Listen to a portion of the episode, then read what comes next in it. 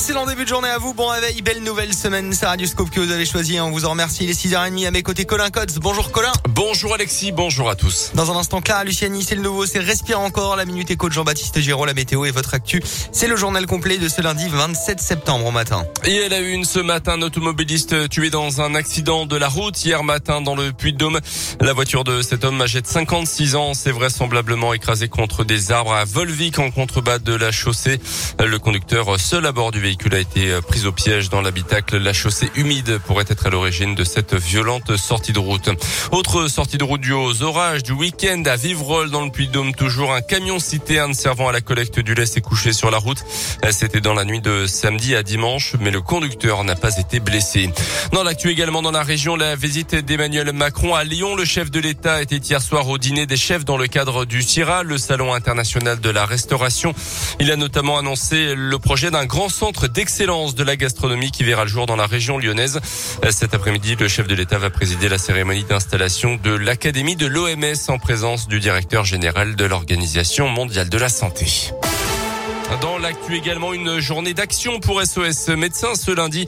La fédération qui regroupe 1300 médecins a annoncé hier un arrêt total de son activité pendant 24 heures ce lundi pour alerter les Français sur la disparition programmée de la visite à domicile.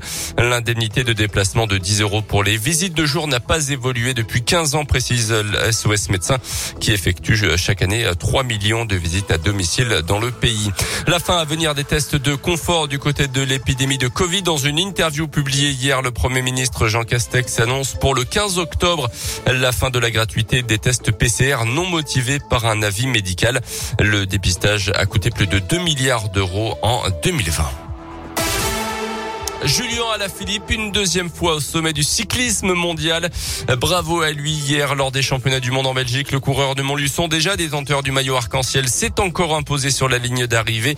Il a lancé une attaque décisive à 17 km de l'arrivée et a donc passé la ligne en solitaire une trentaine de secondes devant son concurrent belge. Un Français double champion du monde, c'est une première dans l'histoire. Au contraire de Julien, le Clermont Foot n'arrive lui plus à gagner du tout. Balayé à Rennes mercredi, les joueurs de Pascal Gastien voulaient réagir hier devant leur public présent dans l'engagement. Les Auvergnats ont ouvert le score contre Monaco en début de match.